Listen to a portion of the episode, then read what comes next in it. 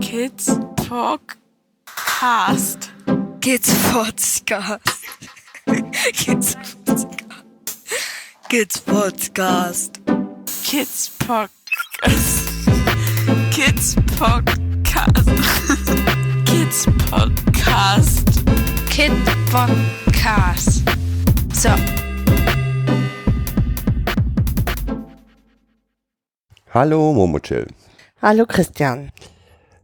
Ähm, wie sollen wir anfangen? Also, wir wollten schon immer eine Sendung machen über ja, eins der schwersten Themen überhaupt, Ja. nämlich über Lernen. Ja, Lernen an sich ist so erstmal nicht schwer, ne? Also, aber ähm, äh, das Lernen von Kindern mit bestimmten Lebenserfahrungen scheint sehr schwer zu sein. Dazu müssen wir sagen, wir haben schon, ja, weiß nicht, so als Pflegeeltern oder als ähm, Sozialpädagogen besucht man tausende von Veranstaltungen, ja, übertrieben, aber viele Veranstaltungen zu genau dem Thema. Und ich sag mal, wir sind immer ziemlich enttäuscht von diesen Veranstaltungen wieder weggekommen. Na, enttäuscht würde ich jetzt nicht sagen, aber im Endeffekt hat es nicht unsere Fragen beantwortet, die wir so hatten. Ähm, äh, oft waren diese Veranstaltungen ja Veranstaltungen im Bereich von Didaktik. Also wie bringe ich bestimmtes Wissen an das Kind Mhm. und nicht, wie kriege ich es hin, dass das Kind lernt. Also so, so sehe ich es. Wie schaffe ich es, das Kind dahingehend zu motivieren, sich überhaupt mit der Aufgabenstellung zu befassen? Ja, also didaktische Veranstaltungen sind nicht verkehrt, aber ähm, selbst wenn wir die Dozenten gefragt haben, okay, Sie sind jetzt hier für Pflegekinder oder für traumatisierte Kinder, machen Genau. Sie jetzt eine Veranstaltung. Ja, Ähm, waren die letzten Veranstaltungen, die wir uns angeguckt genau, haben. und dann konnten die selbst auf die Frage, was ist das Besondere? Eigentlich nicht. Genau, wie kann ich bestimmte Blockaden umgehen? Ähm, äh, darauf kriegte man keine Antwort und äh, das hat uns jedes Mal sehr stutzig gemacht, weil das genau unsere Fragen waren. Wie kann ich es verhindern, dass das Kind so blockiert, dass nichts mehr geht? Ja. Und deswegen haben wir gesagt, wir fangen dieses Thema mal erstmal an mit einer, ja, ich würde es Grundlagenfolge nennen. Ob da noch mehr Folgen raus werden, werden wir sehen. Aber ähm, jetzt erstmal, ähm, Ja, es ist ein Versuch, ne, äh, Grundlagen zu legen und ähm, Überlegungen, die Überlegungen und Beobachtungen eigentlich, die wir so gemacht haben, ähm, ja, aufzugreifen und ähm, weiterzugeben. genau. Und da wir gesagt haben, versuchen es immer mit Literatur, ähm, werden wir auch immer Zitate aus verschiedenen Büchern ähm, nehmen als Grundlage, um darüber zu reden.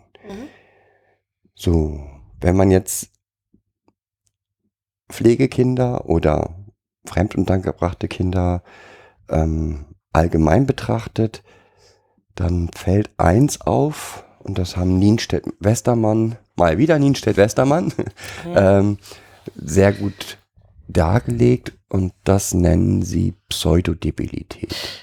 Ja, es geht, beginnt ein bisschen eher. Mhm.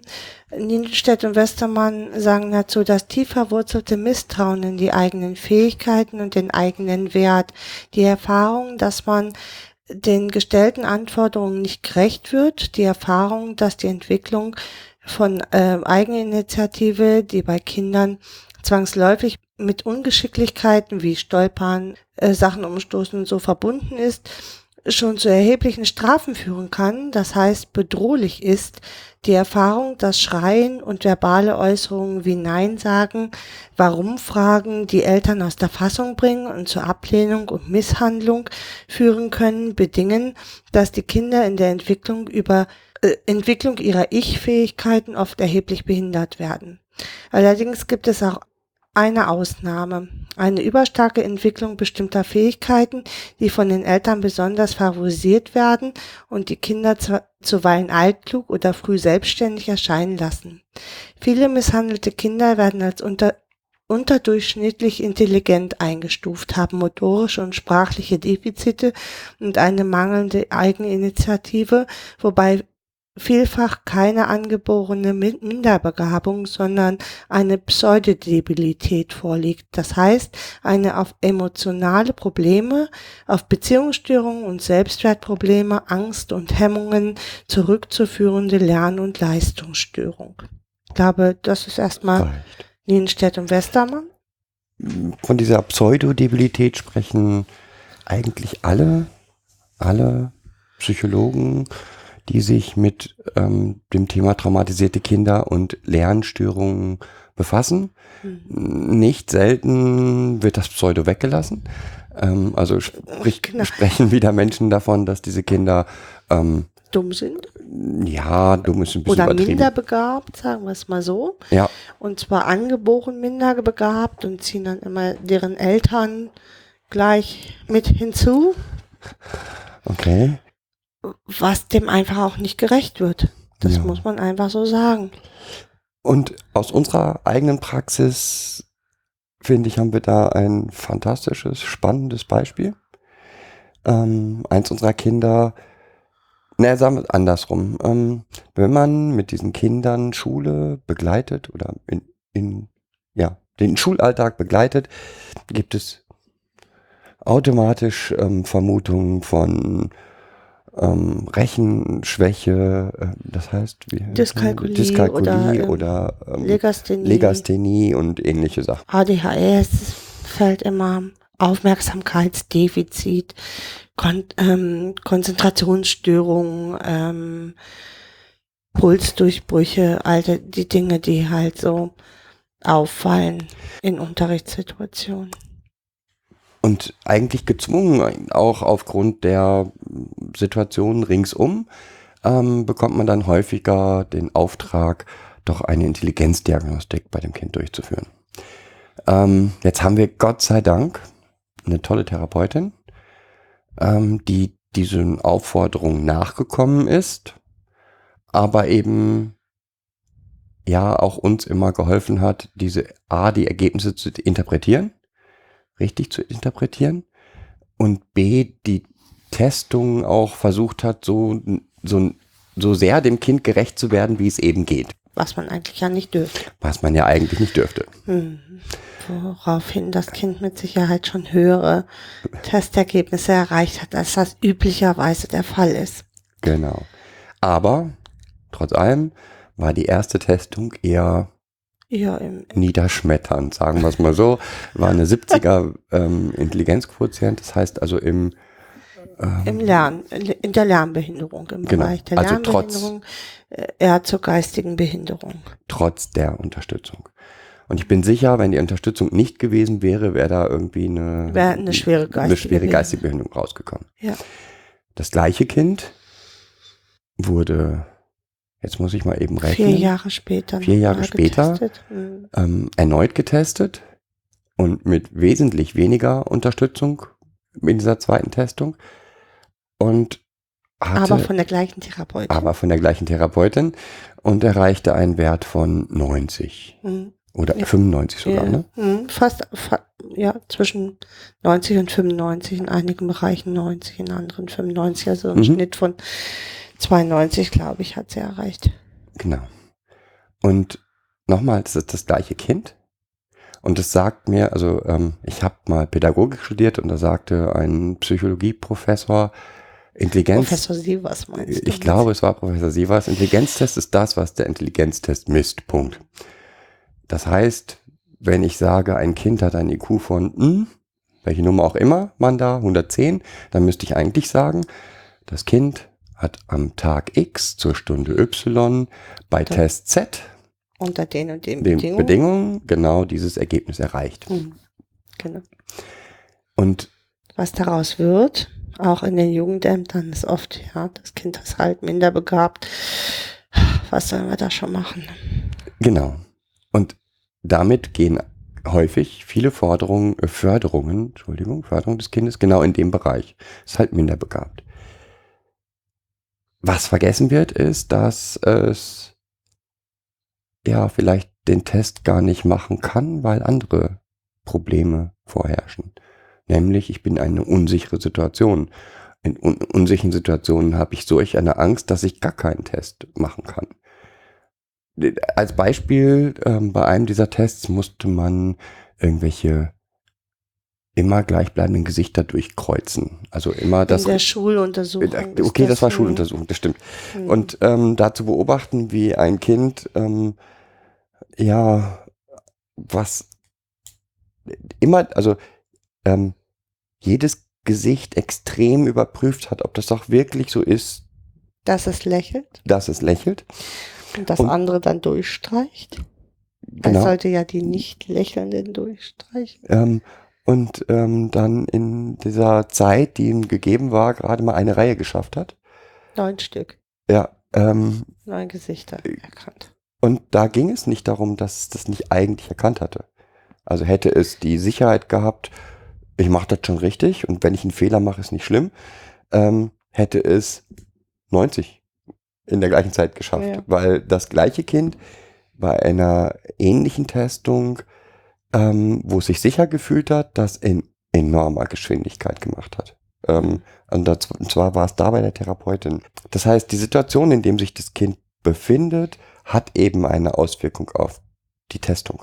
Die Situation und der emotionale Zustand des Kindes. genau, und der, Mhm. und der Zustand des Kindes hat eine Auswirkung auf die Testung.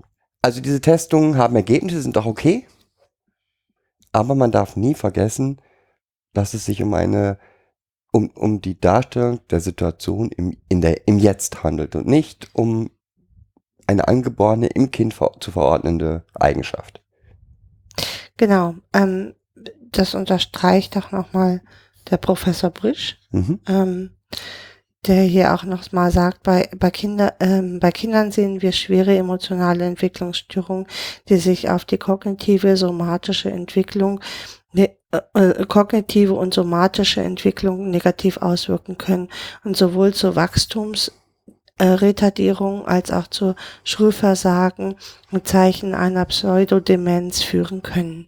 Somit sind traumatische Erfahrungen wie gravier die gravierendste Ursache für psychopathologische und psychosomatische Entwicklung, die in den äh, Symptomen von Bindungsstörungen die schwerwiegendste Form der emotionalen Störung widerspiegeln. Mhm.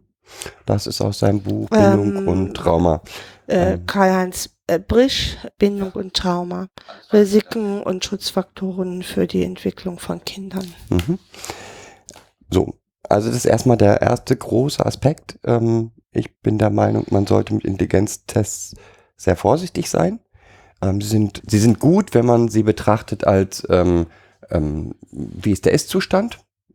Die Frage ist häufig, brauche ich es überhaupt, ähm, um den Ist-Zustand festzustellen? Pse- Ich möchte nochmal auf dieses Pseudo eingehen oder äh, Pseudodebilität oder Pseudodemenz.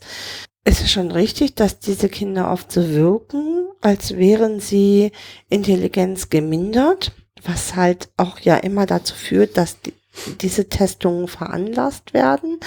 Aber es ist halt eher ein Wirken und dieses Wirken bedingt sich oft aus anderen Faktoren, die ähm, ganz selten zum Tragen kommen, also ganz selten bedacht werden und ähm, ja, wodurch ein, ein falscher Eindruck entsteht. Mhm. Deswegen eben vorsichtig mit diesem Eindruck. Ähm, der ist nicht, der ist. Also man kann natürlich sagen, dass das Kind zu dem Zeitpunkt X genau nur diese Leistung bringen konnte. Kann, kann man sagen. Ähm, aber welchen Wert hat dann ein solches Ergebnis, wenn ich es eigentlich nicht als das, die Leistung des Kindes, sondern die Leistung ähm, den Einfluss der Umwelt auf das Kind sehen muss. Ja, es wird halt falsch einsortiert. Also Mhm. äh, was äh, immer nicht gesehen wird, sind die ganzen, ja, ist eigentlich der Rucksack, den das Kind mitbringt. D- Diesen Rucksack haben wir ja gerne in unseren, ähm, in unserem Podcast und der sich eigentlich diese, ja, diese, ähm, dem, ja, Pseudodebilität oder Debilität ergibt sich oft aus der Folge des Rucksackes einfach, den die Kinder mitbringen. Und je mehr man von dem Rucksack sozusagen von diesen kleinen Gestalten nehmen kann, umso mehr können sie ihre eigentlichen Leistungen, äh, Leistungsfähigkeit zeigen. Ja. Wie gesagt, ähm, die 90, die das ähm, Kind vor vier Jahren, äh, vor drei Jahren gezeigt hat, ich bin mir sicher, dass sie heute schon ein noch anderes ähm, Ergebnis bringen würde. Kann sein. Aber es ist auch nicht wichtig. Nee, ist ja nicht wichtig. Genau. Ähm, das ist vielleicht auch noch ähm, ein Faktor. Diese Wichtigkeit der Messbarkeit heutzutage, die ähm, für diese Kinder echt auch ein Hemmnis ist. Mhm. Hätten wir so zum einen, und das ist ein wichtiger Faktor fürs Lernen, sie werden fast immer, aber ganz oft getestet, die Kinder, und man kommt auf einen Intelligenzquotienten, der nicht sehr passend ist, oder der sie dann eingruppiert in Lernbehinderung, in Und dadurch übersieht man halt, äh, oder es, dadurch neigt man dazu, will ich, ich will es mal so sagen, neigt man dazu, die Fähigkeiten zu übersehen, die das Kind hat. mhm. Man geht dann so auf diese, diese Pseudodebilität ein, dass man ähm, auch, dass, dass das Kind da so gefangen bleibt in, ähm, in dieser Einschätzung. Mhm. Okay. Dann nach der, ja, Äh, ja, ich wollte im Endeffekt ähm, sagen, dass wir gesagt haben, okay, das ist ein, ein Faktor. Wir haben den Rucksack benannt und wir würden jetzt, glaube ich, eher gerne auf den Rucksack eingehen. mhm. und würden dort mit den Erfahrungen der Angst beginnen. Mhm. Ähm, okay. ja, dann mach das doch mal. Ähm, ein Buch, was sich, was wir, wenn man mit Angst und ähm, welche Wirkungen hat und Auswirkungen hat Angst auf den, die Entwicklung und auf den, eigentlich auf jeden Menschen äh, empfehlen könnten, ist Gerd Hüther, Biologie der Angst. Und da möchte ich jetzt eine Passage kurz vorlesen, die eigentlich ganz gut die Situation beschreibt, die die Kinder häufig erleben. Eine, eine kontrollierbare Stressreaktion. Sie beginnt immer damit, dass eine Information ganz oben in unserem Gehirn, wo alle Fäden zusammenlaufen, in der Hirnrinde ankommt, die in dieser Situation zu diesem Zeitpunkt oder in dieser Weise nicht erwartet wurde. Die eingehende Information stört die dort in der üblichen Routine ablaufenden Prozesse ganz genauso wie ein Fremder, der plötzlich in die laufende Unterrichtsstunde hereinstürmt, der Lehrerin eine Ohrfeige gibt und wortlos wieder verschwindet. Im Nu ist die ganze Klasse in Aufregung. Die Lehrerin geht zum Direktor und wie ein Lauffeuer verbreitet sich die Information in der gesamten Schule. Im Gehirn führt die oben entstandene Aufregung dazu, dass auch tiefere, tiefer gelegene Nervenzellen von der sich ausbreitenden Erregung miterfasst werden. Sehr reicht so auch eine Gruppe von Nervenzellen mit sehr langen, vielfach verzweigten Fortsätzen, die ihrerseits wieder hinauf in alle höher gelegenen Hirnregionen reichen und die dort ablaufenden Prozesse beeinflussen. Wenn diese Zellen mit ihrem Gestrüpp von Fortsätzen zu feuern beginnen, wird das gesamte Gehirn sozusagen wachgerüttelt, höchste Alarmstufe. In Sekundenbruchteilen werden alle gespeicherten Informationen abgesucht, gleichzeitig wird über Nervenfortsätze, die in allen Regionen des Körpers ziehen, ebenfalls Alarm geschlagen. Jedes Organ versteht dieses Signal sofort. Die Nebenniere entleert ihre Vorräte an Adrenalin, dem bekanntesten Stresshormon, in das vorbeifließende Blut. Das Herz, be Herz beginnt wie wild zu schlagen, die Blutgefäße werden eng gestellt, die Muskulatur zum Sprung vorbereitet, Energiereserven der Leber mobilisiert, die Pupillen weit aufgemacht und, so man welche hat, richten sich sogar die Haare auf, wie bei einem Hund, in dem sich Erregung, bei Erregung das Fell sträubt. Und diese, finde ich, hervorragende Beschreibung der Angst ist etwas, was die Kinder ständig begleitet. Mhm. Angst ist ein großer Faktor. Genau. Und nicht nur die Angst, sondern eigentlich ist es so eine so ein vicious circle, weil sie haben nicht nur die Angst begleitet sie, sondern die Angst davor, wieder Angst zu haben, ähm, führt zu weiterer Angst. Das heißt, gerade in ständigen oder in, in Schulsituationen, in Kindergartensituationen, aber auch zu Hause in Lernsituationen, heißt Lernen auch immer, sich mit unbekannten Informationen abzumühen. Ja, oder davon, kon damit konfrontiert zu werden. Hm. Unbekannte Situationen, aber auch ähm, überhaupt Angst zu spüren. Führt zu Angst. Denn die Kinder haben in ihren äh, früheren Lebenssituationen massiv Angst erlebt. m, Durch unterschiedliche Situationen, durch Vernachlässigung, Hunger zu haben, äh, nicht versorgt zu werden, keine Kleidung zu bekommen, ähm, geschlagen zu werden, erniedrigt zu werden, gedemütigt zu werden, ähm, sich selbst nicht wirksam zu fühlen.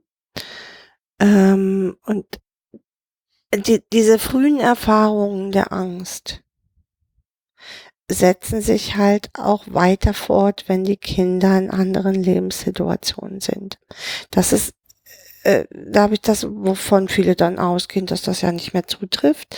Aber diese, diese frühen Erfahrungen, also Entwicklungstraumatisierung oder Bindungstraumatisierung, haben ähm, solche tiefen Spuren hinterlassen, dass die halt weitertragen. Also dass so Bindungsrepräsentanzen sich im, entwickelt haben, ähm, so dass selbst wenn die Eltern nicht mehr da sind, aber in bestimmten Situationen die gleichen Angstsymptome aus, durchlebt werden. Ja, nicht nur das, ähm, sondern ich glaube, also Hüter spricht auch in dem Buch von im Prinzip Autobahnen, die das Gehirn baut. Und ähm, wenn ich so oft wie diese Kinder in Situationen komme, die Angst auslösen, dann ist die Angst meine präferierte Reaktion auf unbekannte Situationen. Ich glaube, die Kinder gehen dann immer erstmal in die Angst. Oder versuchen, die zu vermeiden. Oder versuchen die zu vermeiden, genau. Hm. Man kann dem natürlich begegnen, das tun wir auch. Nichtsdestotrotz sind genau diese unvorhersehbaren Situationen wie Lernsituationen. Also ich muss mich auf etwas einlassen, wo ich ähm, nicht weiß, was auf mich zukommt. Ja, ähm, äh, sind für diese Kinder überwältigend. Und manchmal sogar in ganz einfachen Situationen, scheinbar. Ähm, ich sag mal, jede, jedes Lernen beginnt ähm, eigentlich damit, dass man eine Hypothese bildet. Also, dass man vor ein, ein Problem gestellt wird und man soll ähm, aus den bisherigen Erfahrungen eine Hypothese bilden, wie denn das jetzt weitergeht. Also, wie, was denn der, die richtige Reaktion darauf ist. Und ähm, diese die, die Neugierde, die da eigentlich hinterstehen soll, fällt diesen Kindern halt unheimlich schwer. Die ist nicht da. Genau, Die die Neugierde ist, kann gar nicht da sein, weil die Angst das vorherrschende Thema ist. Ich, ich kann keine Hypothese bilden, äh, wenn ich nicht auch eine Neugierde habe. Und ähm, erstmal macht diese neue Situation Angst Genau. und nicht die Neugierde. Obwohl es, das sind schon zwei, also die Neugierde und die Angst sind sehr verwandte äh, Gefühle. Also beide entstehen eigentlich auch aus, ich komme auf in eine unbekannte, mir unbekannte Situation. Also es wird ein gewisser Stresslevel aufgebaut. Wenn jetzt aber dieser leichte Stresslevel bei den Kindern schon ausreicht, um über die Neugierde hinweg sozusagen zu kommen, sondern direkt zur Angst zu kommen, ja, können sie nicht neugierig sein oder ähm, eine Idee, eine Hypothese bilden und mit dieser Hypothese nach vorne preschen und sagen, ich habe eine Idee, wie die Lösung ist. Ähm, ja, und da kommt noch was hinzu, dass die Kinder schon von gener generell einen erhöhten äh, Stresspegel immer haben. Ähm, äh, und sie dann natürlich direkt wieder in den Über, also in diese, ja, in diese Autobahn rutschen, ne? Also sobald ein neu, also die nehmen erhöhten Stresslevel an in der Schule und jetzt kommt ein neuer Stress durch eine neue Schul, also neue Lernsituation, dann sind sie direkt in der Überforderung Oder in Panik. oder in Panik gleich. oder in, in der Starre oder Lernen heißt auch immer mit unbekannten Situationen umzugehen und daraus eine neue Idee zu basteln. Und das fällt Kindern, die so sehr von Angst belastet sind, wie die Kinder, die wir, um die es hier geht eigentlich, ähm, fällt es halt unheimlich schwer, sich darauf überhaupt einzulassen, auf diese tollen neuen Ideen, ähm, dort Hypothesen zu bilden. Ja, nächste Thema schon. Das nächste Thema ist etwas, was eigentlich alle Kinder begleitet. Und zwar ähm, geht es um die Dissoziation. Erwachsene auch. Erwachsene auch, das stimmt.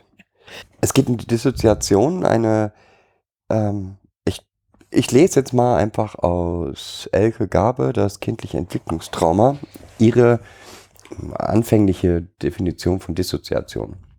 Dissoziation beschreibt einen Vorgang, den wir auch als Ich-Stärke bezeichnen können. In unangenehmen Situationen können wir abschalten. Wir können mit unseren Gedanken und Fantasien zu einer früheren, schöneren Erinnerung oder an einen geliebten Ort gehen. Wenn wir das sehr konzentriert tun, werden im Gehirn die gleichen Netzwerke aktiviert, als ob wir wirklich tatsächlich dort wären. Von Redemann 2011. Und Dissoziation oder dissoziative Prozesse ist etwas, was fremd untergebrachte und traumatisierte Kinder zuhauf zeigen. Kannst du erklären, wie man von außen einem Kind ansehen kann, dass es dissoziiert? Ja, das ist echt schwierig zu erkennen und ich glaube, das muss man auch sich lange angucken. Die Kinder zeigen in diesen Situationen überhaupt keinen Liedschlag zum Beispiel, das was so natürlich ist. Ähm, sie sind sehr starr, die Mimik und die Gestik, also die Mimik und Gestik friert auch ein. Teilweise sprechen sie aber noch. Also auch, auch Sprache, es kann auch dazu führen, dass sie auch nicht mehr sprechen. Aber teilweise sprechen sie auch noch. Und es, äh, es ist halt dadurch zu sehen, dass die Kinder hauptsächlich in eine so einen leeren Blick haben, ja, keinen Liedschlag mehr haben und ja, weggeträumt sind. Das sieht ein bisschen aus wie. Genau, sieht aus wie. Das genau, ist ganz wichtig, finde ich. Sieht ein bisschen, äh, genau, das ist das, was viele dann auch immer falsch äh, sagen. Die träumen ja, äh, die schweifen ab oder ähm, ja, träumen sich weg. Aber äh, so ist es halt nicht, sondern sie sind in höchster eigentlich haben sie alle Gefühle abgeschaltet und ähm, können das, was jetzt gerade auf sie einprasselt, überhaupt nicht mehr aufnehmen. Und sie, sie hören das auch nicht. Sie sind auch nicht da in diesem Moment. Es gibt so unterschiedliche Beschreibungen dafür, wie äh, das ist dann alles so, als wenn ich unter Wasser bin, hört sich das an.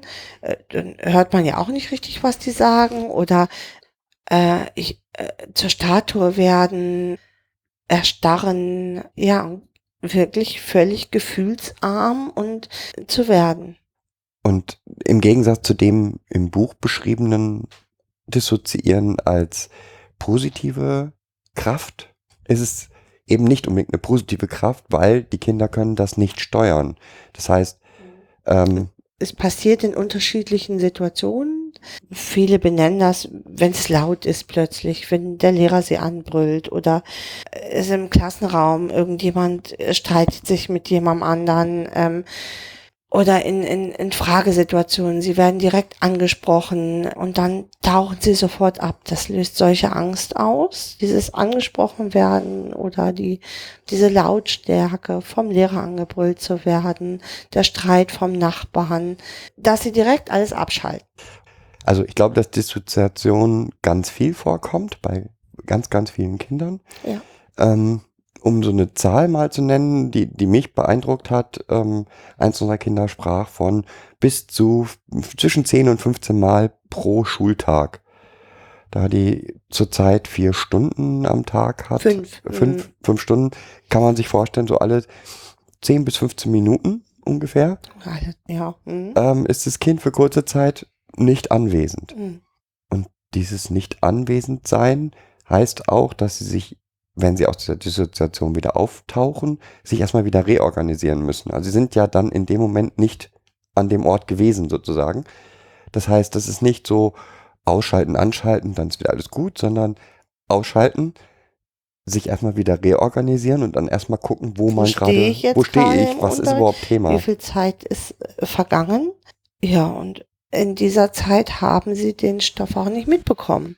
Vielleicht ähm, daran zu denken, dass wenn das Kind ähm, nach Hause kommt und sagt, es weiß nicht, was es an Hausaufgaben aufhat, dann liegt es vielleicht nicht daran, dass das Kind gepennt hat, weil es keine Lust hatte, sich die Hausaufgaben zu merken, sondern dann liegt, kann es vielleicht auch daran liegen, dass das Kind in dem Moment gerade dissoziiert ist und gar nicht mitbekommen hat, was für Hausaufgaben aufgegeben sind. Dass es nur noch äh, ne, mitbekommen hat, Hausaufgabe, ihr macht ja dann die Hausaufgaben, ist dann der Satz, wo sie wieder auftauchen. Und dann, dann sind sie wirklich unter Druck. Dann, äh, wenn sie dann schon geübt sind, dann fragen sie vielleicht noch den Lehrer. Können Sie mir noch mal sagen, was es aufgibt, wenn Sie dann einen doofen Lehrer haben, der dann sagt, dann hättest du eben aufpassen müssen. Äh, dann sind die Kinder echt in Schwierigkeiten. Ja. Wenn man geübt ist, Dissoziation zu erkennen, dann glaube ich, sieht man auch, wenn ein Mensch dissoziiert. Und die richtige Reaktion wäre, ihn wieder ins Hier und Jetzt holen. Hm. Also nur damit man, um, um einen erstmal dafür, für den aktuellen Fall der Dissoziation eine Lösung zu bieten. Also ich würde immer versuchen, diesen Menschen ins Hier und Jetzt zu holen. Mhm. Anzusprechen, durchschnipsen oder ähm, ihm zu sagen, jetzt haben wir es so und so spät, ähm, damit er sich auch organisieren kann, wieder ihm die Möglichkeit zu geben, wieder einzusteigen. Mhm. Okay, dann haben wir schon einen weiteren wichtigen Faktor für Lernprobleme. Und jetzt kommt noch einer, der ist sehr wichtig. Ähm, wir wären jetzt beim Scannen. Aber im Scan sind wir. Genau. Ja. Ähm, etwas, was die Kinder, und das haben wir ja auch schon, äh, habe ich ja auch schon mit Martin in dem Podcast über Trauma massiv aus, ausgebreitet, ist die ja, Überwachsamkeit, die diese Kinder zeigen. Hat natürlich auch was schon mit den Dingen, die wir vorher gesagt haben, zu tun, nämlich Angst vor der Angst. Löst halt aus, dass diese Kinder ihre Umgebung ständig scannen. Ähm, hast du mal ein Beispiel? Ein Beobachtungsbeispiel, Mhm. ein Scan-Beispiel.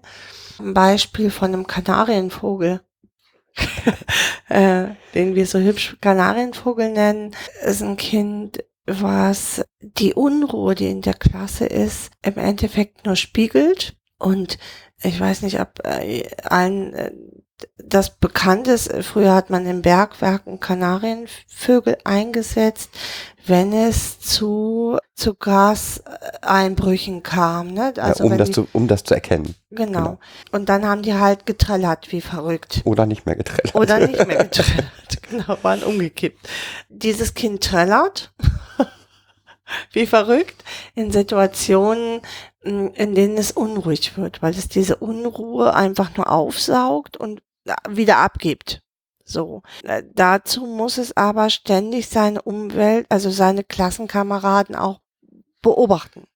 Ein anderes Beispiel ist, ähm, dass ein Kind äh, immer hereinruft, wenn es an der Tür klopft.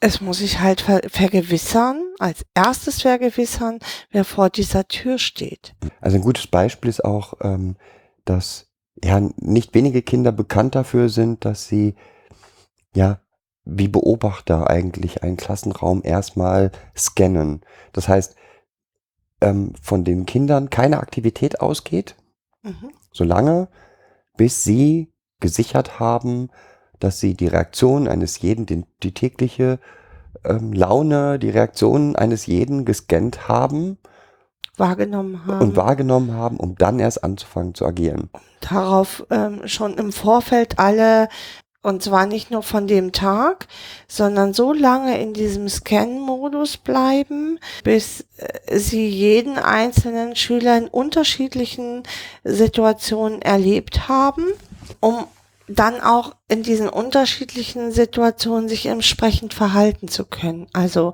wenn ich ein Kind habe, was in bestimmten Situationen aggressiv wird, dann wird dieses Scan-Kind dem an dem Tag aus dem Wege gehen, weil es schon von vornherein anhand der, des Gesichtes und anhand der Körpersprache sehen kann, Also mit dem heute nicht. Auch im familiären Alltag erlebt man das genauso. Also wenn man selber, ich sag mal, man kann eigentlich die eigene Laune häufig besser an den Kindern absehen, weil die, ja, die scannen extrem, wie ist Papa heute drauf?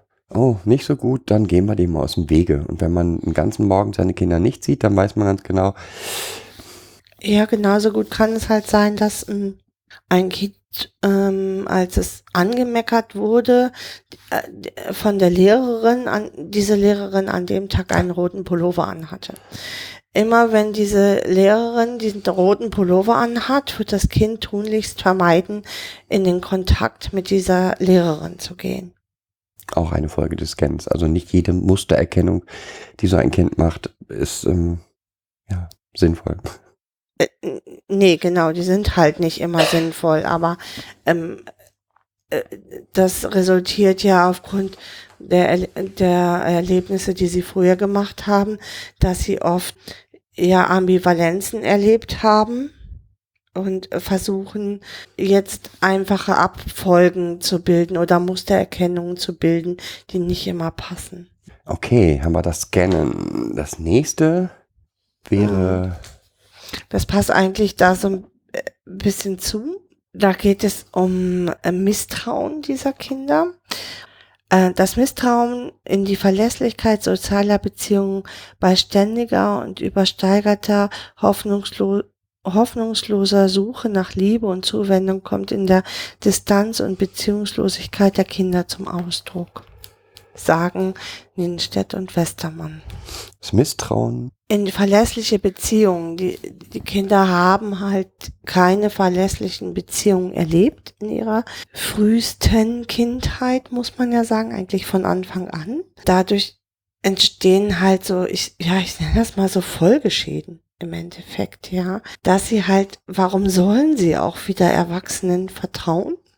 Gibt überhaupt keinen Grund dafür, jemals wieder anzunehmen, dass ein Erwachsener ein verlässlicher, ein verlässliches Gegenüber ist, was mir in meiner Angst auch hilft oder in, in meiner Suche auch hilft. Ja, was daraus leider noch resultiert, ist so, ähm, nicht ablesen zu können, überhaupt in dem Gegenüber nicht ablesen zu können oder nicht richtig ablesen zu können, was der von einem will. Weder in Mimik noch Mimik und Gestik nicht richtig deuten zu können, ähm, noch die Sprache auch, also die Wahrnehmung der Sprache auch oft nicht gut funktioniert und es auch zu eigenen Wahrnehmungsverschiebungen kommt. Das erschwert natürlich ähm, den Schulalltag oder auch die, im Kindergarten. Das beginnt eigentlich schon, sobald das Kind aus dem jetzt gesicherten, für ihn gesicherten Rahmen geht, in eine andere Beziehungsstruktur, also Kindergarten oder Schule. Es geht nicht allein davon aus jetzt, weil es dort in dem häuslichen Kontext jetzt vielleicht gesichert ist, dass das in anderen Kontexten auch stattfindet. Abgesehen davon, dass die sozialen Strukturen sowieso nicht wirklich verankert sind. Also so ein Bild von enger Familie, ähm, Lehrerin, Kindergärtnerin, welche Aufgaben haben die, welche Rolle, wie stehe ich zu ihnen, ähm, ist in, wenn die Kinder solche komplexen Traumatisierungen erlebt haben, einfach schwer für sie zu verstehen. Das heißt, man muss ihnen auch wirklich erklären, eine Kindergärtnerin ist eine Kindergärtnerin, nicht deine Mama. Mhm. Eine Lehrerin ist deine Lehrerin. Die hat die Aufgabe, mit dir zu lernen und nicht dich lieb zu dich haben. Lieb zu haben. So, ne? Genau. Äh, oft versuchen die Kinder dann, also Aufmerksamkeit auf sich zu ähm, ziehen, zu erreichen, dass die Lehrerin sie lieb hat. Ja, ein, ein super Beispiel. Ähm, und merken gar nicht, dass das gar nicht die Aufgabe der Lehrerin ist. Aber diese Suche nach, äh, ich will doch nur, dass du mich lieb hast, ist halt so stark in, äh, in dem Kind als Bedürfnis ja auch verankert, und es hat es aber nicht kennengelernt, dass es erstmal davon ausgeht, okay, jetzt habe ich das vielleicht im sicheren Rahmen gefunden, jetzt funktioniert das überall so. ist schon Interpretation, aber auf jeden Fall äh, scheint es ihnen schwer zu fallen, die verschiedenen Distanzen, Nähen, Rollen wirklich zu leben. So. Und wahrzunehmen. Und, und Mhm. wahrzunehmen. Ein weiterer Bereich, den man betrachten sollte, finden wir betrachten sollte, wenn man Lernen und fremduntergebrachte Kinder betrachtet, ist die frühkindliche Entwicklung. Um mal so einen Einstieg zu finden, ähm, möchte ich einen Teil aus sexueller Missbrauch, Misshandlung, Vernachlässigung von Igel, Juraschki und Lampe vorlesen, in dem es um, um die Selbsterfahrung oder die, äh, den Aufbau der Selbstgrenzen geht. Aus Berührungserfahrung resultiert das grundlegende Selbstgefühl. Die Haut als Kontakt- und Schutzorgan wird nach Anzieux 1991 im Austausch mit der, mütterlichen Haut als Haut-Ich zum Kernbereich der Individu Individuation. Abgesichert durch die lustvollen Komponenten des Kontaktspiels mit Anspannungs- und Entspannungsphasen wird die Haut ein Ort des Zusammenhalts. Diese Containing-Funktion kann bei Störung des Kontaktes durch Unter- und Überstimulation bei körperlicher Vernachlässigung fundamental gestört werden. Die taktile Deprivation bewirkt Instabilität der Abgrenzungssicherheit, der Selbstberuhigungsfähigkeit, eine Störung der emotionalen Balance und kann als Vulnerabilitätsfaktor einen Kernstörungsbereich der Persönlichkeitsstörung bilden. Mhm. Genau, da geht es um Körperbild und Selbstbild, ne? Genau. Und Dieses- Oder um die Ausprägung dessen. Genau, super. Ich finde sehr, sehr ähm, Spannend. spannend beschrieben, dass ähm, wie weitreichend die Folgen des, ich sag mal, Anführungsstrichen, mütterliche Streicheln des Kindes auf das Selbstwert einer, eines Erwachsenen oder eines Menschen ähm, wirkt. Auf das Selbstbild erstmal, ne? Auf die, die Abgrenzung eigentlich von der Mutter, also das eigene Ich entwickeln, das eigene Selbst entwickeln, geschieht halt erstmal in der Interaktion Interaktion mit der Mutter, zwischen Mutter und Kind. Ähm, und äh, so ab dem dritten Lebensmonat entwickelt sich daraus ähm, das Selbst, also ein eigenständiges Selbst mit ähm, der Wahrnehmung des eigenen Ichs. Mhm, Und überhaupt über diese Wahrnehmung des eigenen Ichs ist für das, für die Person überhaupt möglich, sich selbst zu regulieren, sich selbst, nur wenn ich mich selber wahrnehme mit meinen Gefühlen und Stimmungen, kann ich auch Einfluss darauf nehmen. Also gerade in, wenn man diese Kinder längere Zeit näher betrachtet, findet man ganz viele solcher Störungen, die sich aus frühkindlicher Traumatisierung Traumatisierung erklären lassen. Mhm. Als da wären beispielsweise ja totale Schwierigkeiten eigentlich, dass die, die eigene Stimmung, das eigene Gefühl überhaupt wahrzunehmen. Mhm. Oder Muster im Gegenüber wahrzunehmen. Genau. Also wenn man mit diesen Kindern Tests macht, ähm, welche Emotionen sie denn kennen, dann ist das immer, finde ich, super erschreckend, weil da kommen dann so drei raus. Oder? Ja, es findet so eine Emotionsabflachung eigentlich statt, ne? Oder es hat so eine Emotionsabflachung stattgefunden. Sie äh, sowohl diese Emotionen auch gar nicht alle äußern können und gar nicht alle kennen, aber diese Emotionen auch in anderen Menschen nicht erkennen können. Also in, in Gesichtern, durch, ähm, durch Stimmlagen, durch Stimmrhythmus, durch äh, Mimik und Gestik nicht erkennen können. Und wenn man jetzt eine solche Person in eine große Gruppe packt, kann man sich vorstellen, welche Probleme sich daraus ergeben, weil er, Ist ja ganz schön beschäftigt. äh, genau, so kann man es auch sagen, ähm, und dass da dann diese Kinder Schwierigkeiten haben, soziale Kontakte aufzubauen oder Kontakt zu Lehrerinnen zu regulieren, Mhm. Sich selbst zu regulieren. sich selbst dann auch noch zu regulieren, ist, glaube ich, ziemlich offensichtlich. dass das nicht gut gelingen kann. Ja. Mhm. Es wird aber oft gerne, oft und gerne vergessen. Auf, auf welcher Basis das äh, äh, result, aus, aus welcher Basis das resultiert. Ähm, und oft in das Kind gepackt. Also das Kind äh, hat keine Lust, sich zu regulieren und das Kind hat keine Lust aufzupassen und das Kind, also das sind die Dinge, die äh, zurückgespiegelt werden. Und wenn man all das jetzt zusammenpackt, all diese Probleme, die wir jetzt beschrieben haben, und sich Lernen dann nochmal neu anschaut, nochmal ähm, diese, sich überlegt, dass diese Kinder, die all, all das, was wir beschrieben haben, oder auch eine Teile davon, mit ins Lehren mitbringen.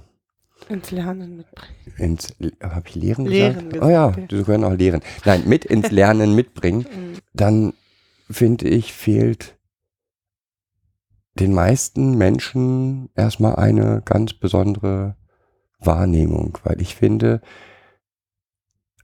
äh, also ich möchte vor jedem dieser Kinder eigentlich meinen Hut ziehen für die Mhm. Leistungen, die sie jeden Tag vollbringen. Und zwar jeden Tag aufs Neue. Ne? Mhm. Ja. Ähm, davor, dass sie sich jeden Tag ihre Angst stellen, ähm, dass Das sie, gelingt, gelingt vielen Erwachsenen nicht, sich jeden Tag ihren Ängsten zu stellen. Aber Genau. Von diesen Kleinen wird das jeden Tag aufs Neue verlangt. Ne? genau, und dass sie trotz dieser Ängste, wie gesagt, sich dann dieser riesengroßen Gruppe aussetzen und ähm, mit ihren Ängsten kämpfen und mit ihren Emotionen kämpfen und mit ihrer Rolle zu der, zu den Mitlernenden und zu den Lehrenden kämpfen und nebenbei dann noch lesen, schreiben, rechnen lernen. Mhm. Nebenbei, genau. Das so muss man es auch betrachten, dass das äh, gerade bei diesen Kindern nicht äh, das zuvörderste Anliegen ist, sondern das Lesen, Schreiben, Rechnen halt nebenbei läuft.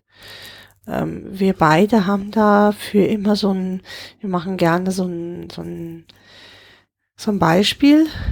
Wir haben das auch schon mal gemacht in der Gruppe ähm, mit dieser mit dieser Aufgabe, die finde ich, ähm, die finde ich immer gut.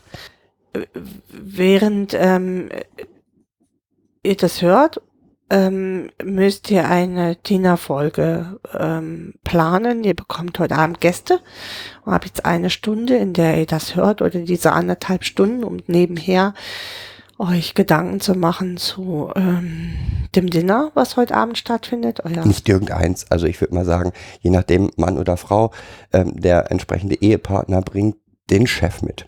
Mhm, genau, mit äh, 20 ähm, Leuten aus dem Büro. Mhm. Und ähm, ja, ihr sollt die vernünftig verteilen am Tisch, so dass möglichst kein Streit entsteht. Und ähm, ihr möcht, müsstet noch mal so ein Fünf-Gänge-Menü planen und euch die Einkaufsliste machen.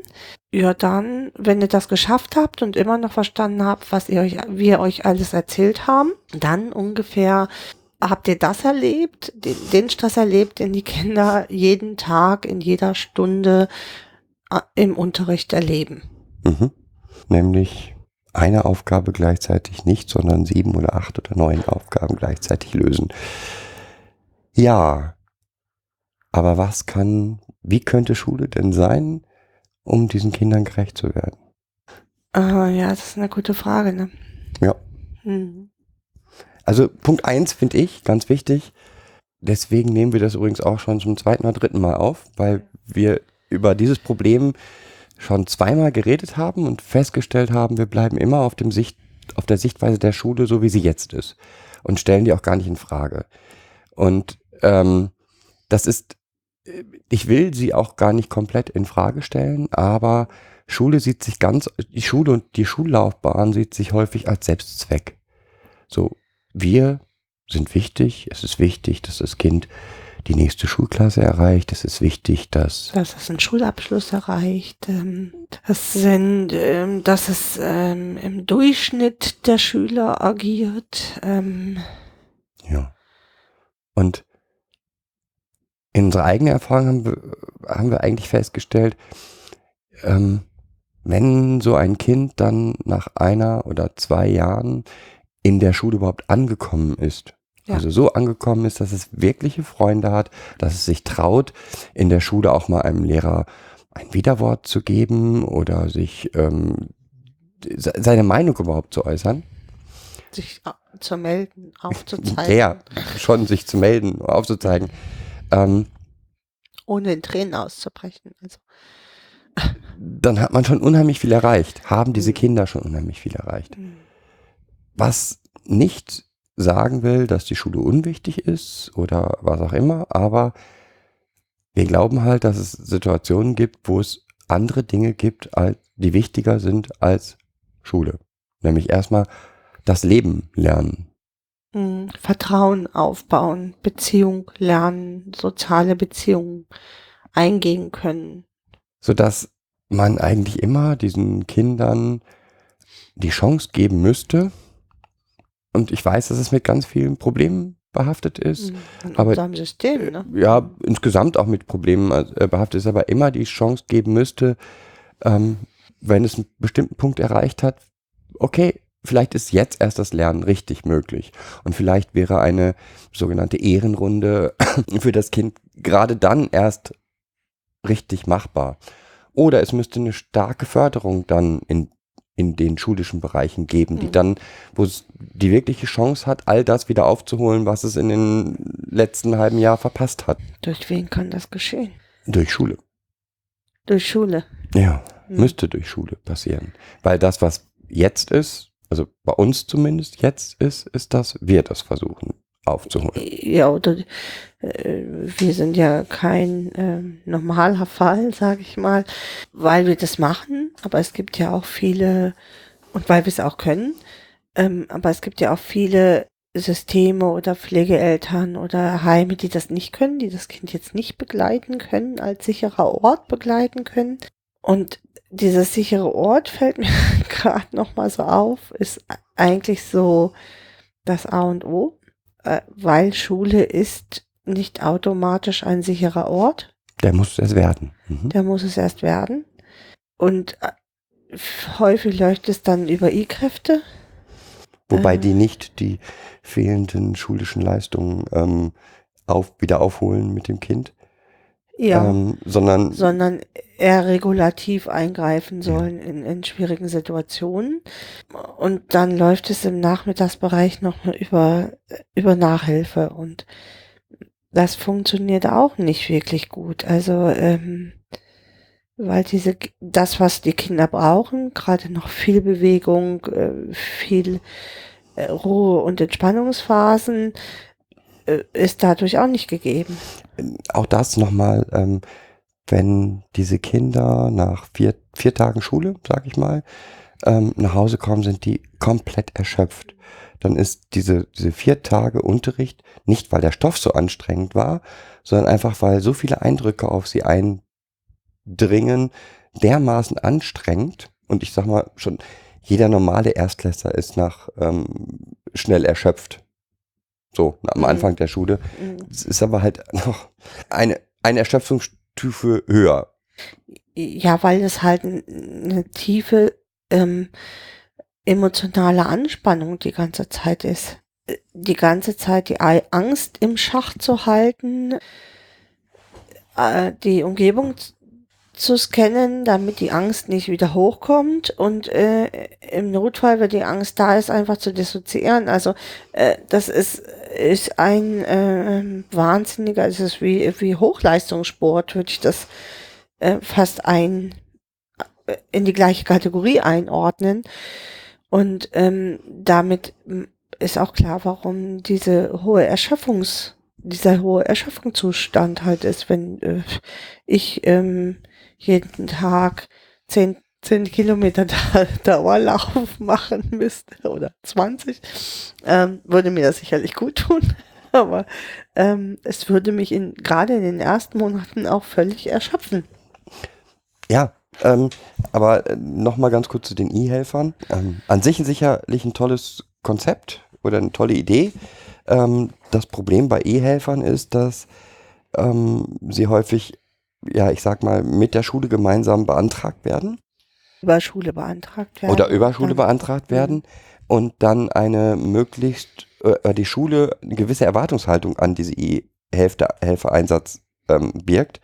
Und unserer Erfahrung nach, ähm, ja, wie das ein Therapeut von uns mal ausgedrückt hat, das Kind muss diesen E-Helfer erst adoptieren, bevor er überhaupt wirksam werden kann. Genau. Also er müsste es schaffen, mindestens ein halbes Jahr oder ein Jahr erstmal nur Beziehungsarbeit zu leisten zu den Kindern mit einarbeiten und ein, eine Verhaltensänderung äh, des Kindes überhaupt möglich ist für das Kind, weil ohne Beziehung läuft halt keine Verhaltensänderung. Also stelle ich mir zumindest schwierig vor. Mhm. Ähm, unserer Erfahrung nach klappt das selten. Hm. Also gerade wenn es um ähm, traumatisierte, äh, frühkindlich traumatisierte Kinder geht. Und, Ja, ja. Äh, nicht, es geht jetzt nicht um Autisten oder um Genau. ähm, andere ähm, Auffälligkeiten, sondern der Einsatz eines E-Helfers für traumatisierte Kinder bedeutet, dass erst ein Beziehungssystem zwischen dem E-Helfer und dem Kind aufgebaut werden muss. Wie lange das dauert, äh, ist, glaube ich, von jedem Kind unterschiedlich. ja. Aber vorher wird es keine Veränderung im Verhalten geben. Hm. Das wird halt erwartet, sowohl von Schule als auch von Jugendämtern. Genau, und die- diese Erwartungshaltung ist dann erstmal schon mal wieder störend. Ja, was kann Schule noch tun? Ähm, wir haben ja ein ziemlich großes Kapitel über Dissoziation gemacht Hm. und das Wissen über Dissoziation, die, das Erkennen von Dissoziation und die Abgrenzung zwischen schüchtern und dissoziativ, zwischen ähm, Träumen und, Träumen und Dissoziation, ähm, ist in Schule nicht bekannt. hm.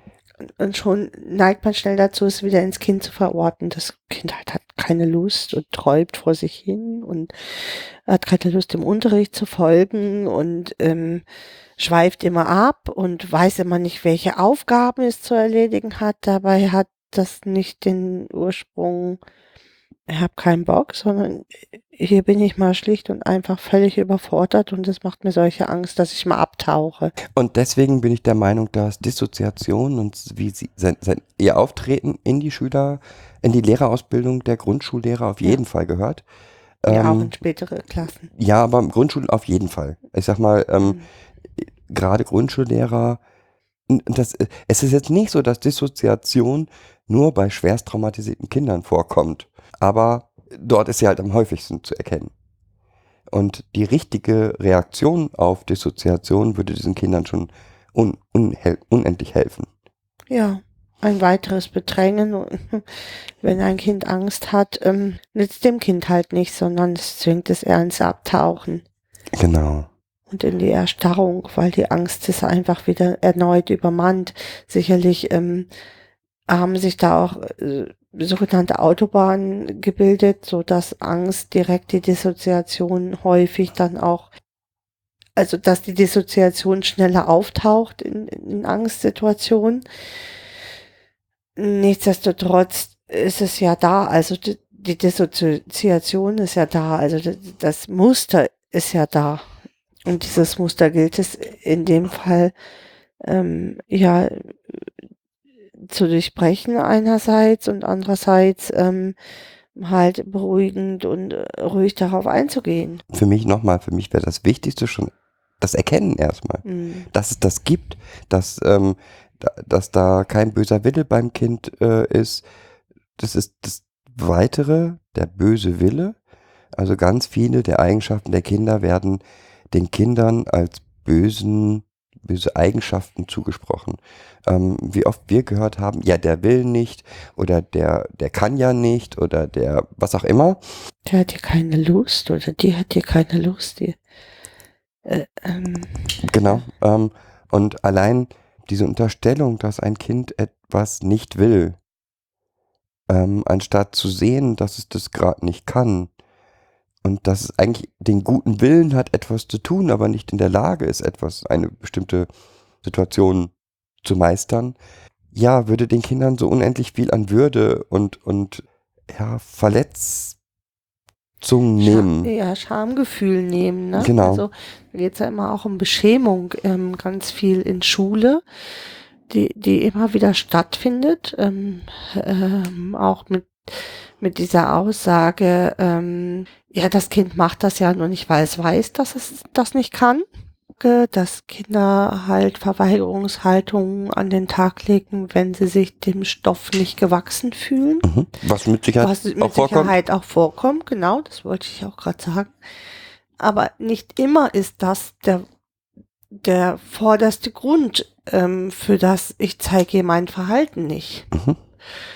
Äh, wenn wir nicht, oder wenn ähm, eins, ja, wenn die Kinder teilweise nicht gute Lehrer hätten, die dann halt bei fünf Schuljahre warten, bis sie in der Kleingruppe vorlesen können, mh, auf das, also zuwarten können und auch sehen die kleinen Fortschritte und die wirklich auch bemerken und mh, dieses Kind auch kontinuierlich begleiten und den Zuspruch auch gewähren, dann ist natürlich auch viel mehr möglich für diese Kinder.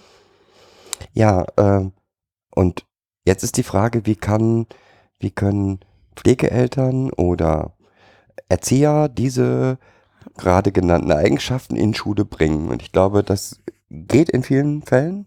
Mir hängt es auch zum Hals raus, ähm, Ja. irgendeinem Lehrer zu erklären, was Trauma ist oder Zum was Dissoziation ist. äh. Ja, ähm, aber solange wie es nicht in der Lehrerfortbildung vorkommt, sondern nur bei Sonderschulpädagogen und auch dies nicht wissen, Nein, auch das Ähm, nicht bleibt uns nichts anderes übrig, als immer und immer wieder die besondere Situation der Kinder den Lehrkräften näher zu bringen. Mhm.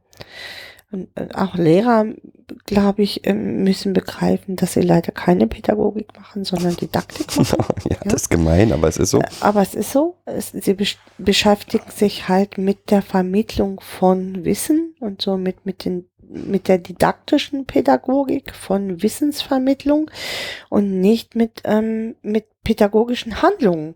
Es gibt Lehrer, die sich auch mit pädagogischen Handlungen beschäftigen, aber das macht vielleicht 10% des, des Arbeitsalltags aus, Mhm. glaube ich. Der Rest ist halt Didaktik. Genau. Ja, auf jeden Fall immer wieder in den, in den Kontakt gehen mit den Lehrern. Mhm. und ähm, ähm, auch nicht keine Tür- und Angelgespräche, sondern versuchen regelmäßige Kontakte zu machen. Ja, sich regelmäßig die Zeit zu nehmen, äh, was weiß ich, alle zwei Wochen oder wie man das auch immer vereinbaren will, aber sich wirklich ein- einen Termin zu setzen, wo man, wo jeder auch die Zeit mitbringt, die Stunde oder so mitbringt, um sich auszutauschen über die äh, Fortschritte und über das, was gerade nicht so gut läuft und äh, ähm, dass man dann gemeinsam darüber äh, diskutieren kann, wie könnte man es dann gemeinsam verändern. Ja, oder was kann man denn gemeinsam erreichen? Weil ähm, ganz oft geht es den Lehrern auch darum, dass sie das Gefühl haben, sie sehen keine Veränderung. Hm. Ja, wenn man ihnen ähm, es schafft, ein Mittel zu geben, in dem die Veränderung zu sehen ist, ähm, das Fortkommen zu sehen ist, ja, hilft man den Lehrern häufig als Pflegeeltern oder Erzieher massiv. Was kann man noch tun, um die Schulsituation?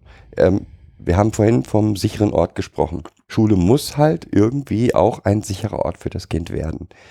Und ähm, da sind häufig Kleinigkeiten.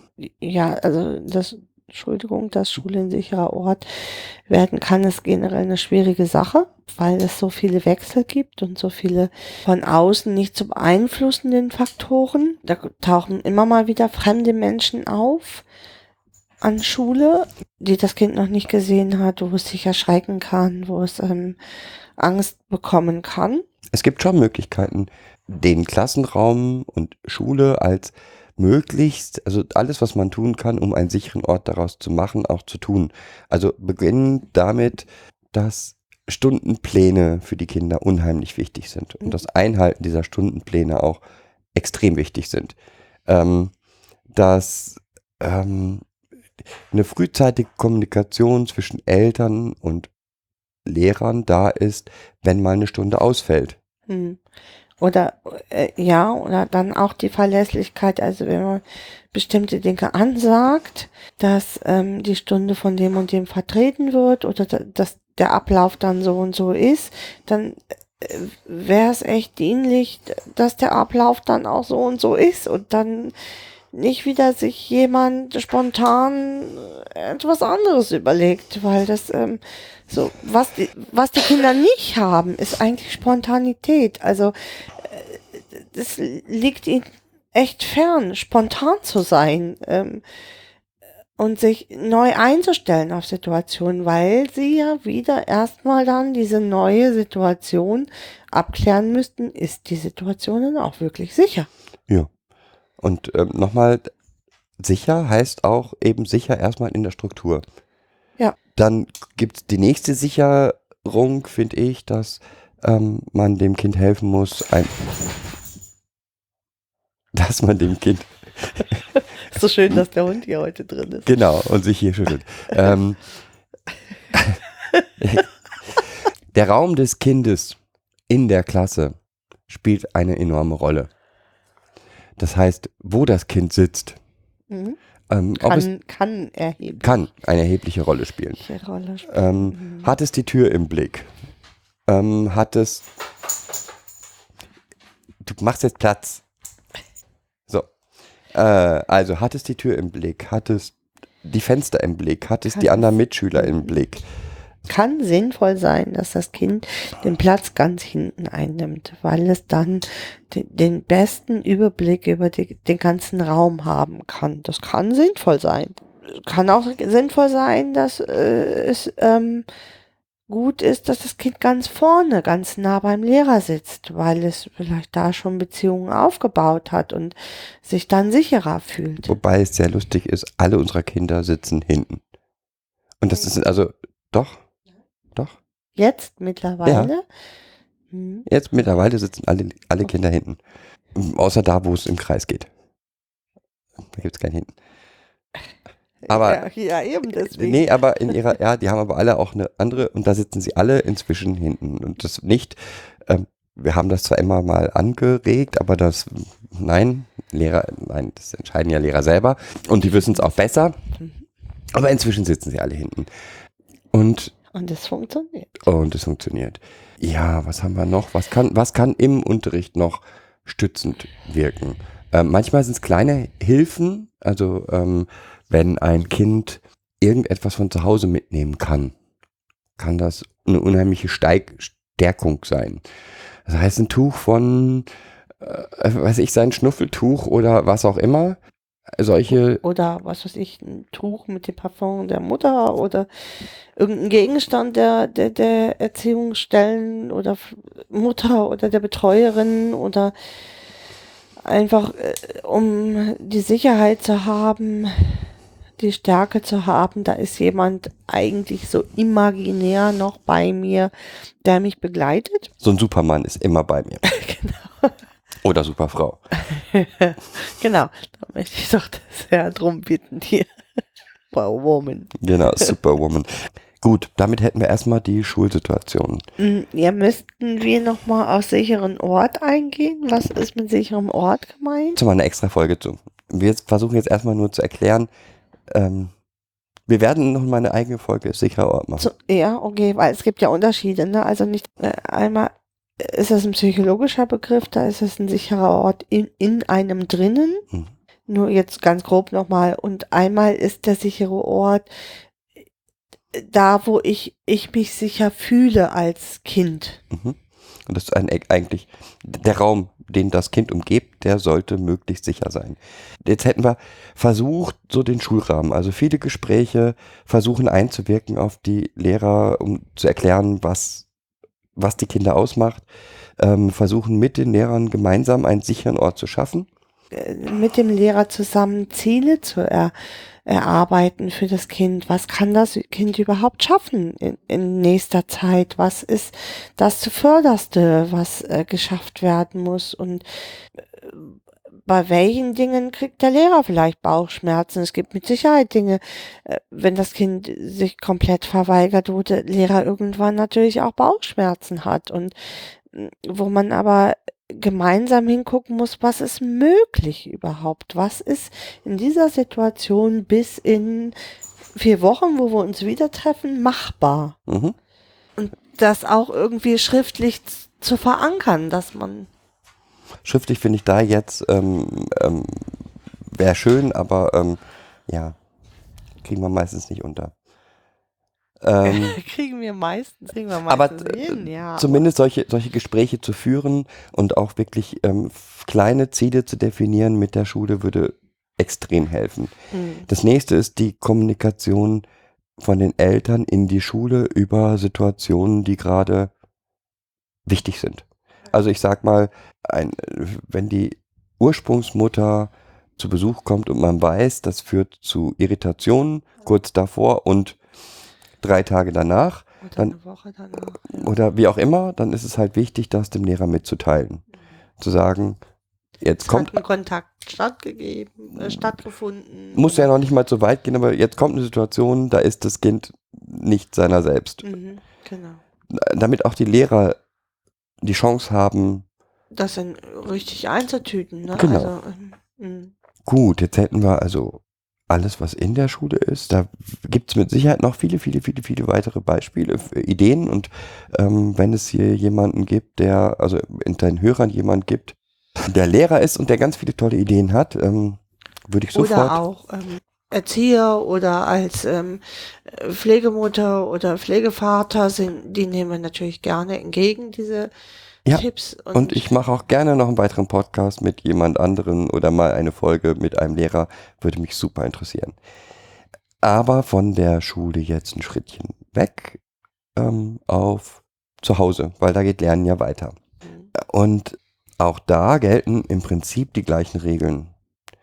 Nämlich als erstes Sicherheit schaffen. Und Sicherheit schaffen heißt in diesem Zusammenhang für uns eine gesicherte Struktur schaffen. Mhm. Das heißt, das Kind weiß eigentlich schon jeden Tag, was nach der Schule auf es zukommt. Das ist immer egal, ob es Hausaufgaben hat oder nicht, ein Bereich, eine Zeit gibt, in der es sich mit Schule nochmal befassen darf. Nein, ja, das nochmal befassen darf, ist schön. Das ist ja schön positiv ausgedrückt, Ja. oder? Mhm. Und ähm, also es hat sich bei uns als total wirksam ähm, gezeigt, das wirklich immer, immer, immer gleich zu machen. Mhm. Auch in den Ferien, also zumindest in diesen langen Sommerferien, sicherlich auch erstmal eine Pause zu machen. Das ist überhaupt nicht das Problem, aber schon so ab der Hälfte, so nach drei Wochen, so langsam wieder einzusteigen mit so Reaktivierungsaufgaben. Was war in der letzten Zeit in der Schule? Ähm, Wiederholungen, ähm, Dinge, die schwer gefallen sind, nochmal zu rekapitulieren, ähm, nochmal zu gucken, ob man diesen Stoff in der Zeit in Ruhe in den Ferien, in einem Ferienort vielleicht auch nochmal gelernt kriegt. Und da geht es nicht um, finde ich, um lange Zeitabschnitte. Im, Ge Im Gegenteil, ich sag mal, wenn ich weiß, das Kind macht jeden Tag nach der Schule, also bis zum bestimmten Alter, ähm, eine, eine halbe Stunde dann seine Hausaufgaben. Egal, ob es Hausaufgaben auf hat oder nicht, Mhm. macht es da eine halbe Stunde seine Aufgaben. Das wäre auch in den Ferien ausreichend. Genau, da kommt man ja eigentlich ganz gut mit hin mit dieser halben Mhm. Stunde. Nur die wirklich strikt einhalten. Inzwischen nach zwei Jahren Schulen bei allen, äh, Schule bei allen Kindern, mehr als, bei, bei den meisten mehr als zwei Jahren, ähm, ist es bei uns mal möglich, aber wirklich mal das zu tauschen. Aber ähm, das machen wir eigentlich nur, weil äh, im Winter das Wetter dann doch zu schnell zu dunkel wird und wenn man dann nach der Schule nochmal raus will, dann müsste man das jetzt machen. Mhm. Wenn die Sonne dann schon gerade mal scheint, äh, sollte man sich gut überlegen, ob man das wirklich, äh, ob man das wirklich tut. Weil jede Veränderung äh, die, Kinder auch sofort aus dem Tritt bringt. Äh, Grundlegend die Struktur Mhm. beibehalten ähm, ist schon mal ein erster guter Schritt. Das zweite, was ich ähm, ganz wichtig finde, ist, wir haben über das schlechte Selbstwert gesprochen, oder den schlechten Selbstwert der Kinder.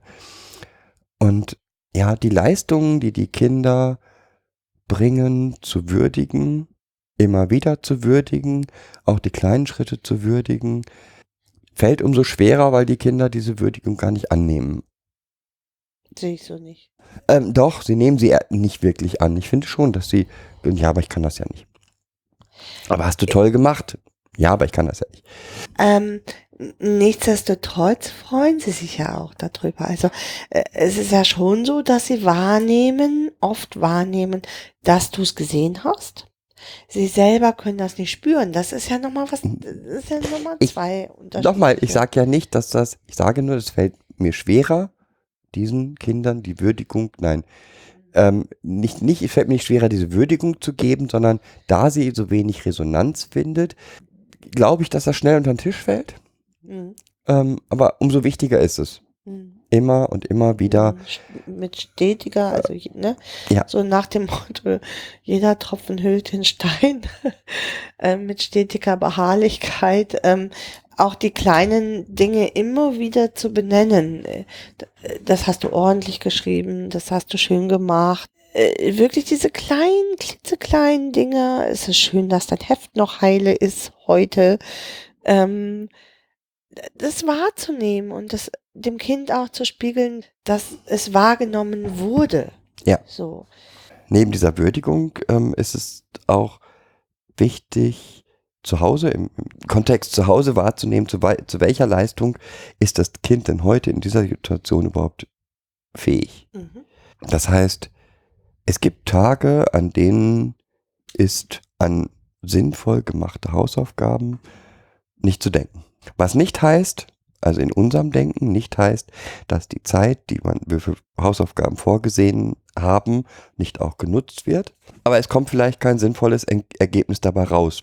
Ähm, diesen Druck rauszunehmen und dann ähm, lieber dem Lehrer oder wem auch immer einen Zettel zu schreiben, heute ging nicht mehr, Ja, das Kind da zu entlasten, ne? Äh, ist enorm wichtig. Ja, was haben wir noch? Beschämung haben wir immer noch.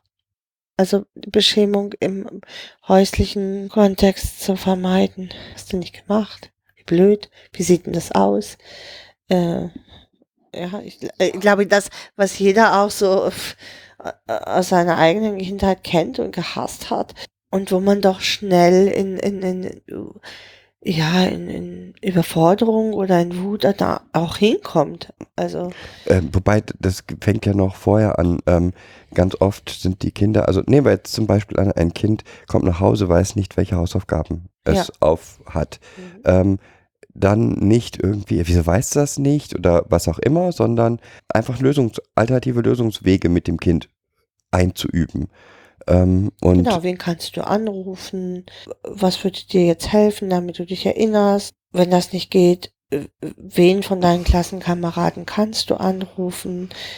Wenn keiner da ist, dann auch zu akzeptieren, dass jetzt halt nicht um 14 Uhr diese halbe Stunde ist, sondern dass die halbe Stunde halt erst da sein kann, wenn ich die Hausaufgaben beschafft habe. Ähm, wenn das Kind das selber noch nicht kann, diese Schritte für das Kind auch zu übernehmen und äh, die anderen Eltern anzurufen, zu sagen, hm, es wäre nett, wenn Sie uns die Hausaufgaben nochmal sagen könnten, weil wir haben sie gerade leider nicht. Ja. Äh, Ja, und die, da halt auch äh, sich nicht von aus der Ruhe bringen zu lassen. Und ähm, dann geht es immer nur darum, ähm, Lösungswege zu aufzumachen und zu überlegen, wie kann ich das, mit dem ich jetzt konfrontiert bin, sinnvoll für uns alle hier lösen, ohne dass es äh, Dramen auslöst. oder beschämend wirkt. Oder beschämend. Ähm, wird, ja. Und So. ich sag mal, eine Sache haben wir aus diesen anfangs erwähnten Veranstaltungen ähm, zum Lernen mit Pflegekindern ähm, gelernt, was nicht, was wir nicht selten festgestellt haben, ist, dass ein Lösungsweg, der in der Schule zu irgendeiner Aufgabe eingeübt werden sollte, so sehr mit Angst belastet ist, dass das Kind diesen Le Lösungsweg erstmal nicht gehen kann. Mhm. Und da dann alternative Lösungswege finden, hilft häufig enorm. Macht, macht viele Situationen entspannt. Genau. Und ähm, sich da anzugucken, was ist denn hier für eine Lösung verlangt. Okay, hier soll ich eigentlich, was ich, Zähne addieren ähm, mit so einer komischen Rechentafel. Ja, wäre schön, wenn das gehen würde, geht aber jetzt nicht. Wir nehmen stattdessen ein Zählrahmen. Ein Zählrahmen oder was auch immer. Äh, äh, Legosteine oder äh, irgendwas anderes. Also nur um in diesem Bereich auch genau diese Rechenlösungswege zu üben. Aber jetzt halt nicht mit der 100er Tafel, sondern Das erfreut Lehrer nicht immer unbedingt, ähm, aber erstmal ist es, denke ich, wichtig, dass das Kind da die Erfolge sieht. mhm, für sich den Erfolg sieht. Das ist Genau. viel wichtiger. Ich meine, das Kind soll diesen Stoff lernen und äh, im Endeffekt ist es wurscht, ob es das Ja, Über sehen wir. diesen- ja, Ah, weiß. über diesen oder diesen Weg lernt oder wodurch es die Sicherheit gewinnt.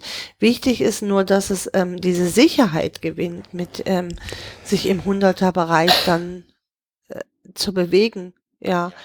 Und Dann sind diese anderen Wege auch möglich, aber in dem Moment, wo dieser Weg über die 100er Tafel mit Angst besetzt ist, äh, äh, könnte ich ganz viel Dramen erleben um diese 100er Tafel, was die Angst vor dieser 100er Tafel nur noch verschärfen würde. Und, äh, damit hätte ich eher erreicht, dass das Kind irgendwann nicht mehr im 100er Rei- Bereich rechnet vielleicht. Ja, und dann gibt es noch etwas, was den Kindern enorm hilft. das- Fehlertoleranz. Genau, Fehlertoleranz und Fehlerkultur. Unser Fehlerteufel, den wir einbauen. Genau.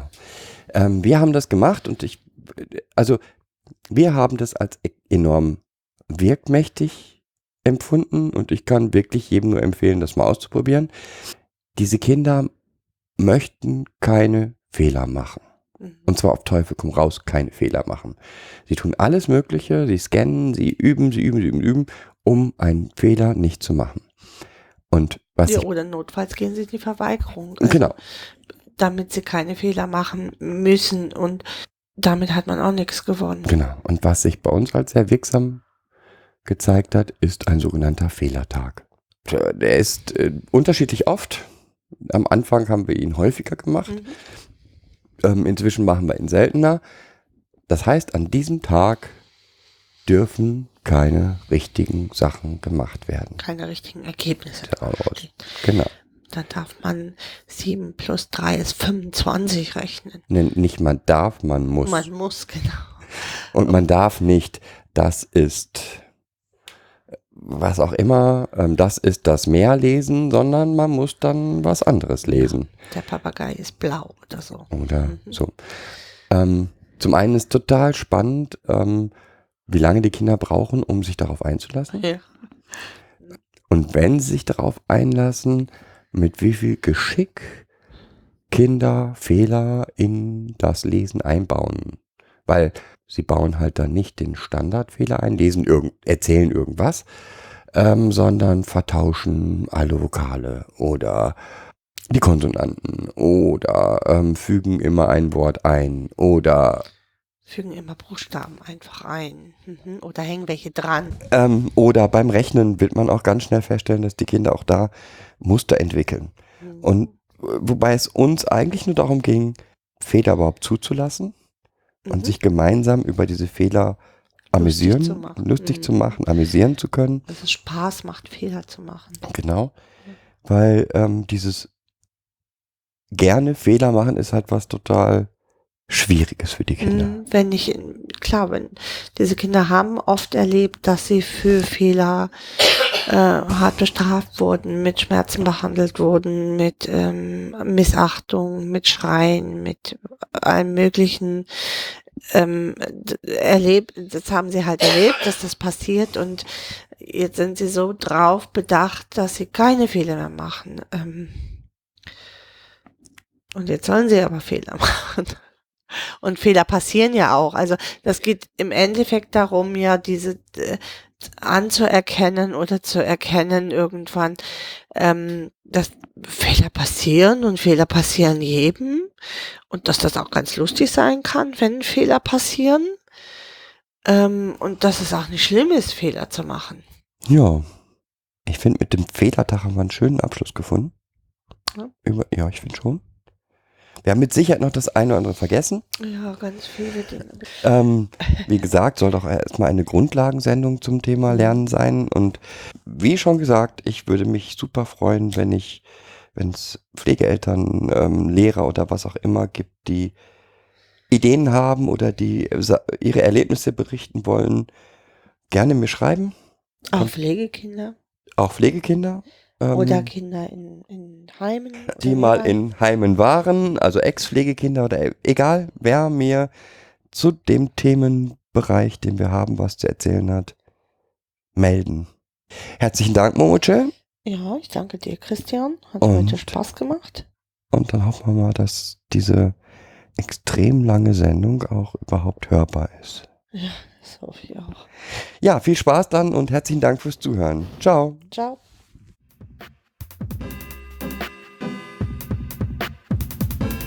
Das war eine weitere Folge Kids Podcast. Danke fürs Zuhören.